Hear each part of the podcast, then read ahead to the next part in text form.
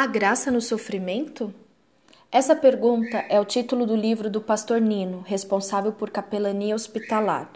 O subtítulo do livro é Cuidando da Alma e do Corpo Feridos. Eu comprei o livro em 2013 após o curso de capelania hospitalar. Durante alguns meses visitei pessoas internadas e aprendi lições que um curso superior não transmite. O sofrimento é solitário e ao mesmo tempo coletivo. Paradoxo! Ao mesmo tempo que a dor é do indivíduo, todos que se relacionam começam a sofrer em algum grau com o indivíduo. As cenas num hospital se repetem e muitas vezes com os mesmos personagens pacientes. Por meses acompanhei mães que passaram feriados vendo as cores, os enfeites, os fogos e ouvindo as músicas de uma janela de um quarto de hospital. Por várias vezes vi a mesma criança receber o afeto apenas dos enfermeiros e do pessoal da capelania, porque essa criança não tinha um familiar por perto. Em meio ao sofrimento, é possível haver graça? Eu vi pessoas doarem seu tempo para estar num hospital para dizer a um acompanhante: Você não está sozinho. Eu senti o poder do amor nas orações feitas nos corredores. E para mim, o poder de uma oração não é um corpo voltar a ter saúde física plena. Trata-se de algo maior e invisível. O poder da oração é a mudança da ótica que a limitação humana impõe. Independente da situação, posso afirmar que é possível existir graça no sofrimento. Eucaristia é dar graças. Jesus, quando partiu o pão, deu graças. O pão que simboliza seu corpo que seria moído por mim e por você.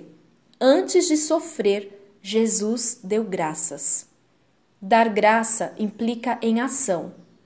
Qual foi a minha ação de graça pelo sofrimento vivido em 2021? Qual será a minha ação de graça pelo sofrimento que virá em 2022? Em 2021, no mesmo mês, eu fui duas vezes ao cemitério. Enterramos meu tio e meu primo, que eram pai e filho. Sabe qual foi a graça que eu vi? Eu vi minha tia, agora viúva e sem um dos filhos, afirmar que, ao orar, Deus lhe falou que ele é pai e também filho. Durante o enterro do meu tio, minha prima, agora órfã, compartilhou um sonho no qual ela foi avisada: os meninos estão bem. Tem graça maior que a fé em saber que os meninos estão bem?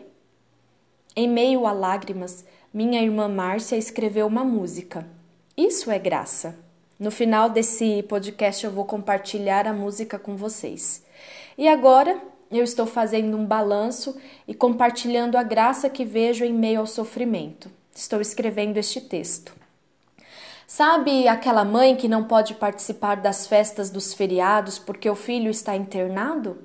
Ela vê graça e agradece porque ela pode estar com o filho. E você já agradeceu pela sua saúde e liberdade? Há muitas graças a serem enxergadas. Se você quiser compartilhar algum sofrimento ou alguma graça comigo, escreva para miriam.deassis.gmail.com. E agora segue o link da música que a minha irmã fez.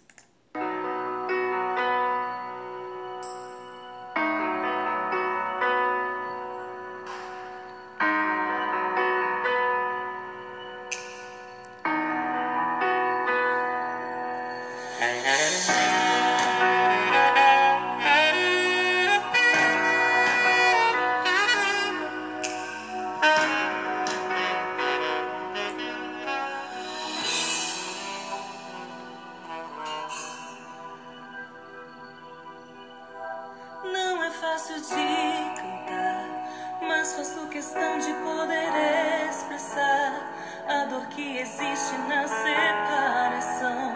Prematura de pai, filho, tio, amigo, esposo, irmão. É difícil acreditar na dor inesperada que nos atingiu, a despedida improvisada que existiu,